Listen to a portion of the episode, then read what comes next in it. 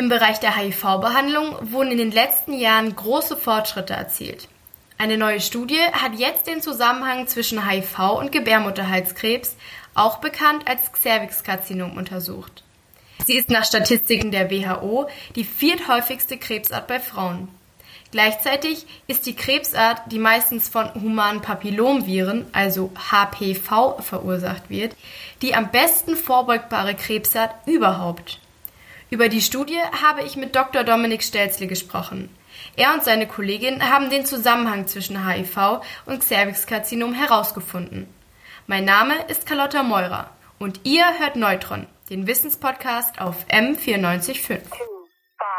Seit der Veröffentlichung einer Studie Digitales Modell der Lunge. Dadurch kann der Auskühlungsprozess der Leiche Milliliter pro Kilogramm idealisiertes Körpergewicht. Ach, Fantastika. Ziel der Wissenschaftlerinnen und Wissenschaftler ist es, Neutron. Neues aus der Forschung.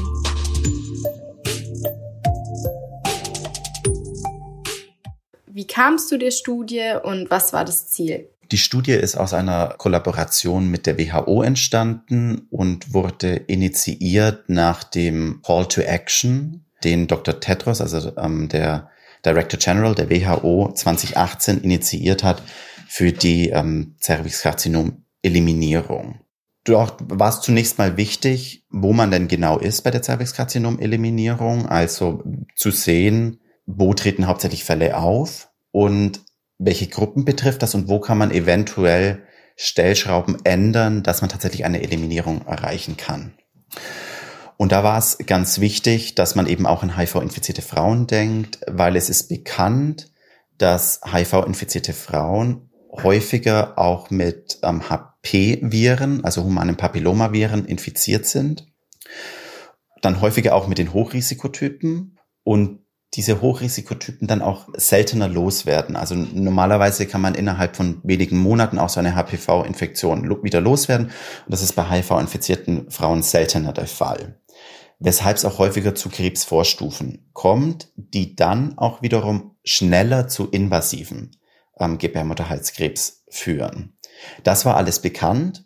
Und es war auch bekannt aus einer Studie aus Mitte der 2000er, dass die, die auch das Gleiche gemacht haben, was wir gemacht haben, die das Risiko geschätzt hat für HIV-infizierte Frauen ähm, an Cervixkarzinom zu erkranken und die ein sechsfach erhöhtes Risiko festgestellt haben.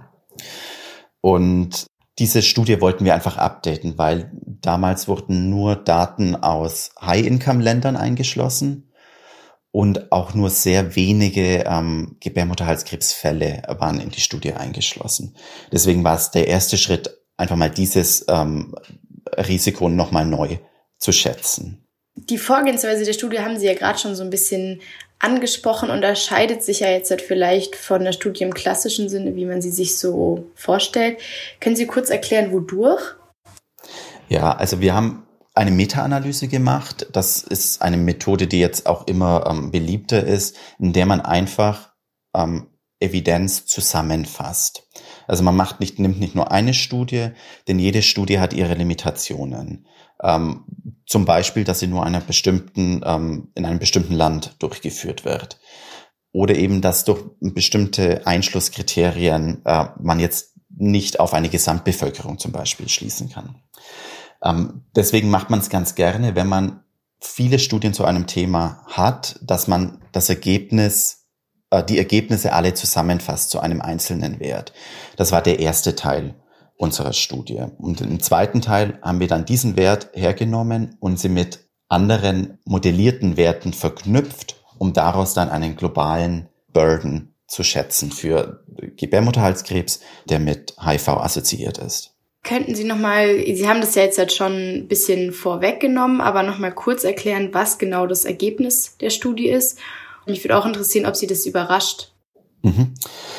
Also wir haben zwei Ergebnisse gehabt. Unsere Studie hatte ja auch zwei Teile. Und der eine Teil hat uns nicht überrascht, denn auch wir, wie diese Studie aus der Mitte der 2000er, haben tatsächlich ein sechsfach erhöhtes Risiko gefunden, dass HIV-infizierte Frauen an Cervixkarzinom erkranken. Das hat uns weniger überrascht, aber wir konnten es eben bestätigen, auch für Länder in also für die ganze Welt, auch für Low- and Middle-Income-Länder. Was uns jedoch dann schon überrascht hat, war der zweite Teil der Studie, eben, dass wir uns angeschaut haben, welcher Anteil an Gebärmutterhalskrebsfällen ist denn durch HIV verursacht. Und da haben wir festgestellt, dass es riesengroße Unterschiede gibt global. In der Hälfte der Länder der Welt ist dieser Anteil bei unter ein Prozent. Aber dann gibt's Länder, vor allem in Subsahara-Afrika und da vor allem im östlichen Teil und auch im südlichen Teil, in denen dieser Prozentsatz auf über 20 Prozent bis über ähm, 40, 50 und sogar 60 Prozent hinausgeht. Und Eswatini ist das Land, in dem wir abgeschätzt haben, dass mehr als 60 Prozent der Gebärmutterhalskrebsfälle durch HIV verursacht werden. Genau, das habe ich mir hier auch einmal aufgeschrieben. Es ist ein Zitat aus dem Artikel, dass die am stärksten betroffenen Regionen Süd- und Ostafrika sind, in denen 63,8 Prozent in Süd Südafrika bzw. 27,4 Prozent in Ostafrika der Cervixkarzinome bei Frauen mit einer HIV-Infektion diagnostiziert wurden. Woran liegt es denn, dass das sich global so extrem unterscheidet? Mhm. Das liegt natürlich auch an der global extrem unterschiedlichen Verteilung von HIV. Vor allem Subsahara-Afrika ist von der HIV-Epidemie sehr, sehr stark betroffen und in Subsahara-Afrika vor allem auch Frauen, deutlich mehr als Männer, vor allem auch junge Frauen. Und das ist ähm, der Hauptgrund, warum wir das auch so bei, bei diesem Cervixkarzinom, das durch HIV verursacht ist, sehen. Sie haben ja äh, auch schon gesagt, dass davor die Studien sich oftmals nicht mit den globalen Zahlen beschäftigt haben. Das haben Sie ja jetzt halt schon gemacht. Erstens, wieso glauben Sie, dass es davor nicht gemacht wurde und warum ist es so wichtig, sich auch sozusagen die globale Situation anzugucken?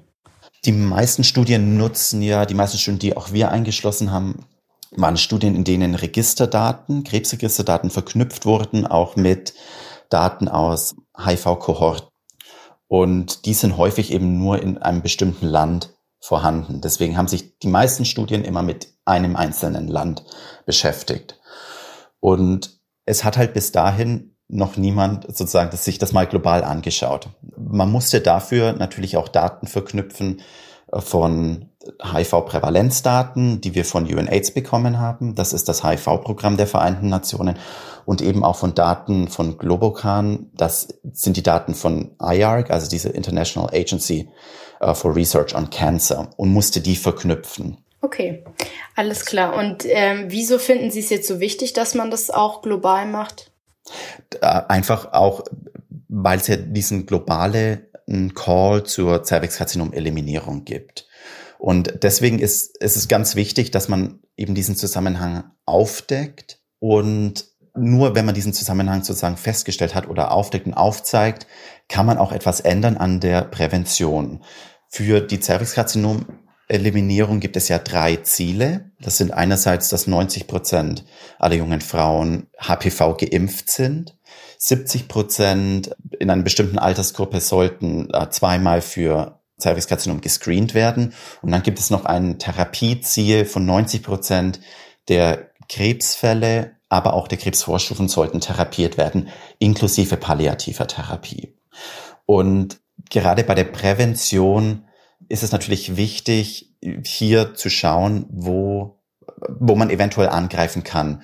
Und man weiß, dass vor allem in Subsahara-Afrika ist eigentlich die HIV-Therapie praktisch überall möglich. Und dort gibt es überall Services dafür. Und das ist ein, eigentlich ein sehr guter Angriffspunkt, dass man hier auch für Cervixkarzinom dann zum Beispiel screent. Deswegen hat UNAIDS auch schon seit längerem, naja, fordert das, dass sowohl HIV-Services mit den Cervixkarzinom-Services verknüpft werden. Soll heißen, dass dort, wo man einen HIV-Test bekommen kann, vor allem wenn der dann positiv ausfällt, dass die Frauen dann sofort auch nicht unbedingt sofort gescreent werden für Cervixkarzinom, sondern aber direkt mit diesen Services verknüpft werden, in Verbindung gebracht werden.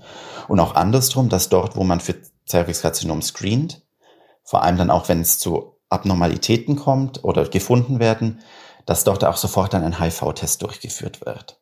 Das stellt also eine Möglichkeit dar, wie man hier vielleicht für eine Verbesserung sorgen kann, dass man das Ziel erreichen kann. Ja, interessant. Also ich habe mir da, äh, da würde ich später auch noch mal kurz zu kommen. Äh, was mich davor noch interessieren würde, In dem Artikel steht ja, dass eine Infektion von den HI-Viren eben ein Risikofaktor für die Infektion mit HP-Viren darstellt.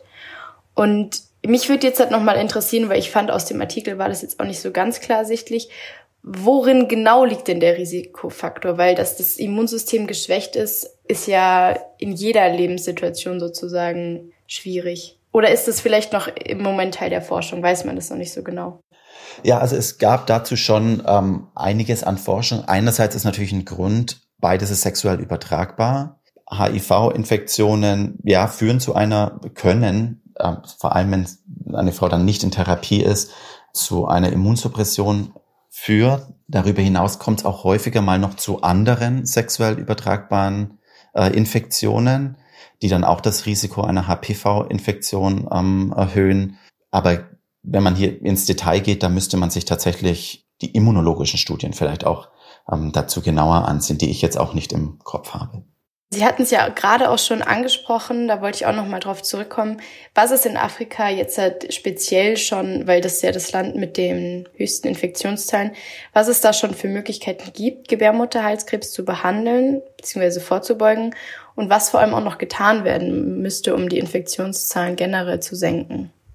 Ja, also für die Vorbeugung, da ist sicherlich die beste Methode ist die Impfung die allerdings, und das ist das Problem, auch wenn die schon relativ lang verfügbar ist, zwar in den meisten High-Income-Ländern verfügbar ist, wo auch aber nur ein geringer Teil bisher geimpft wurde. In Low- and Middle-Income-Countries ist das aber die Impfung nur in ein Drittel der Ländern verfügbar überhaupt. Und auch dort wurden nur sehr, sehr wenige junge Frauen bisher geimpft. Deswegen, das ist sicherlich etwas, wo man einen sehr großen Effekt erzielen kann. Zu den Screening-Daten gibt es relativ wenig, aber auch da zeigt sich, dass nur ein relativ kleiner Anteil und der auch zwischen den Ländern ganz unterschiedlich ist, ähm, jemals äh, gescreent wurde für Gebärmutterhalskrebs. Und was müsste noch getan werden, dass es besser wird? Ich glaube, der erste Schritt, der jetzt schon mal getan wurde, der ist ganz wichtig, eben dieser, diese Strategie der WHO, ähm, Cervixkarzinom zu eliminieren. Das ist vor allem das ist global wichtig, aber vor allem auch in Subsahara-Afrika hat das schon ein, hat die WHO schon einen wichtigen Stellenwert. Und dadurch wurde das Problem überhaupt erstmal zur Aufmerksamkeit gebracht. Und ich denke, dass das wirklich ein sehr wichtiger Schritt überhaupt erstmal war, dass etwas getan wird, dass mehr Services gezielter angeboten werden vielleicht. Und hier kann man vielleicht bei der Impfung dann auch auf Strukturen, die sich jetzt eventuell durch Corona Impfungen ähm, ergeben, aufbauen in der Zukunft. Es ist sicherlich noch viel zu tun. Was genau getan werden muss, ist sicherlich aber auch unterschiedlich zwischen den Ländern. Ja. Ich finde es auch sehr interessant. Also ich habe mich zum Beispiel auch gegen Gebärmutterhalskrebs impfen lassen. Und es ist schon oft so, dass diese Impfung irgendwie ganz anders irgendwie behandelt wird wie alle anderen. Wieso glauben Sie denn, dass in Deutschland die Impfbereitschaft so gering ist? obwohl Gebärmutterhalskrebs ja die am, Volk, äh, am erfolgreichsten vorbeugbare Krebsart überhaupt ist? Da kenne ich mich nicht so gut aus, aber es gibt sicherlich unterschiedliche Gründe.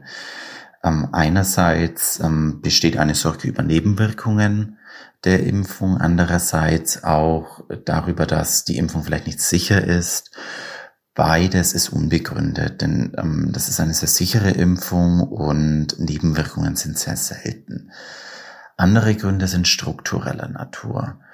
Anders als in anderen Ländern, darunter auch Low-Income-Länder, gibt es in Deutschland zum Beispiel keine schulbasierten HPV-Impfungen. Und in allen Ländern, in denen die durchgeführt werden, sind die Impfraten recht hoch. In Deutschland liegt die Impfrate momentan immer noch unter 50 Prozent mit auch großen regionalen Unterschieden. Okay. Also Europa ist ja jetzt halt nicht Teil der am meisten betroffensten Länder. Bedeutet das jetzt, dass das Ergebnis der Studie für Deutschland weniger relevant ist? Es ist auf einem Bevölkerungslevel sozusagen wahrscheinlich weniger relevant, weil es einfach weniger HIV-infizierte Frauen gibt. Jedoch ist es natürlich trotzdem relevant für HIV-infizierte Frauen auch in Deutschland. Da trifft ja dann das Gleiche zu. Was wir in unserer Studie aber nicht rausarbeiten konnten, ist, wie auch die Therapie, die antiretrovirale Therapie für HIV, wie die dieses Risiko genau beeinflusst. Und wir vermuten auch, dass es auch zwischen Altersgruppen nochmal Unterschiede gibt. Und das ist etwas, woran wir gerade arbeiten. Aber im Allgemeinen ist das für HIV-infizierte Frauen in Deutschland genauso relevant wie in anderen Ländern, aber auf einer Bevölkerungsebene vielleicht in Deutschland weniger relevant. Okay. HIV, da gibt's ja inzwischen schon wirklich äh, sehr viele gute Behandlungsmöglichkeiten. Medikamentös kann man das ja sehr gut einstellen. Wie wirkt sich denn jetzt die Behandlung von Gebärmutterhalskrebs und HIV, also wenn man das von beidem betroffen ist, die Behandlungsmöglichkeiten aus? Was ändert sich da? Ist es dann schwieriger? Mhm. Da ist die Weltgesundheitsorganisation momentan dabei, mit ihrer Guideline Development Group ähm, neue Richtlinien zu erstellen. Und da werden jetzt ganz speziell auch HIV-infizierte Frauen äh, mit ähm, berücksichtigt Inwieweit sich die Therapie unterscheidet, kann ich gar nicht sagen, denn ähm, wir sind in der Guideline Development Group nicht beteiligt. Aber im Allgemeinen wird natürlich da auch Rücksicht genommen auf mögliche ähm, Interaktionen von Medikamenten und auf den allgemeinen Gesundheitszustand der Patientin. Und ähm, was gibt's denn jetzt bei Gebärmutterhalskrebs speziell noch für Behandlungsmöglichkeiten in Deutschland? Für Deutschland gibt es eine eigene Leitlinie, die S3-Leitlinie Diagnostik, Therapie und Nachsorge der Patienten mit Cervixkarzinom. Und dort ist genau aufgelistet, ähm, welche Therapien ähm, zu empfehlen sind. Die sind allerdings äh, sehr abhängig vom, vom Stadium ähm, des Tumors und sind sehr individuell. Deswegen kann man das jetzt nicht allgemein sagen. Genau, und dann wird mich außerdem noch interessieren, was denn das Ergebnis der Studie jetzt für das Ziel, Gebärmutterhalskrebs auszurotten bedeutet. Hm. Ich glaube, es ist wirklich ein ganz wichtiger Ansatzpunkt für Prävention in, in vor allem in Subsahara-Afrika. Also wenn man weiß, dass im südlichen Afrika jeder zweite Zervixkarzinomfall durch HIV verursacht ist, dann zeigt es auch, dass man hier Strukturen, die man eben aus HIV-Services hat, dass man die nutzen sollte. Gleichzeitig bedeutet es aber auch, dass HIV-Prävention extrem wichtig ist. Denn wenn man eine HIV-Infektion auch vorsorgt, also dass die nicht zustande kommt, verhindert man theoretisch gesehen natürlich dann auch Cervixkarzinom-Fälle. Und ich glaube, das ist eine wichtige Take-Home-Message dieser Studie. Einerseits kann man HIV-Services nutzen, um auch ähm, für Cervixkarzinom vorzusorgen. Und andererseits ist es auch nochmal eine Betonung, wie wichtig auch HIV-Prävention ist. Ja, HIV-Prävention wird ja auf jeden Fall jetzt in Afrika, glaube ich, schon versucht durchzuführen, aber das ist ja auch nicht so einfach. Finden Sie, in Deutschland reicht es im Moment schon aus oder man müsste dann noch mehr machen? Ich glaube, man muss global in Deutschland wie auch in Afrika noch mehr in Prävention investieren. Es gibt verschiedene ähm, Methoden, die eben noch nicht so den Effekt haben, den man sich gewünscht hat. UNAIDS hat für 2020 ein Ziel gesetzt, dass weniger als 500.000 neue ähm, HIV-Infektionen weltweit geben soll. Das Ziel hat man leider deutlich verpasst. Allerdings hatte man Mitte der 90er weltweit über zwei Millionen Neuinfektionen an HIV und jetzt liegt man noch bei ein bisschen über einer Million. Also es hat sich schon einiges getan. Trotzdem äh, müsste man hier vermutlich noch mehr investieren. Große Fortschritte hat man gemacht bei der Therapie, die dann wiederum auch zu einer Prävention von neuen Infektionen führen kann. Denn wenn HIV-Infizierte in Therapie sind, sind sie nach einer gewissen Zeit ist die Viruslast unter einer gewissen Nachweisgrenze und dann sagt man, dass die Person auch nicht mehr andere Menschen infizieren kann. Und das ist wichtig. Dafür ist wie ich schon erwähnt habe, auch in Afrika ist man eigentlich sehr gut mit der Therapie. Das einzige Problem und das Hauptproblem ist tatsächlich, dass Menschen ihren Status nicht kennen. Also dass eine HIV-infizierte Person nicht weiß, dass sie mit HIV infiziert ist. Das ist das Hauptproblem. Deswegen ist HIV-Testung extrem wichtig auch noch. Sehen Sie denn irgendwie Versäumnisse in der Prävention, wenn das Ziel jetzt halt so extrem verfehlt wurde? Mhm.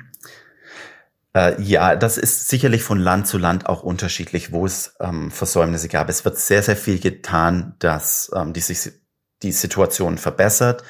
Ähm, und ich denke, man müsste das wirklich dann auch äh, von Land zu Land äh, auch sich genauer anschauen. Okay. Na dann ähm, würde ich mich äh, ganz herzlich bedanken Vielen Dank für die Einladung. Neutron. Neues aus der Forschung.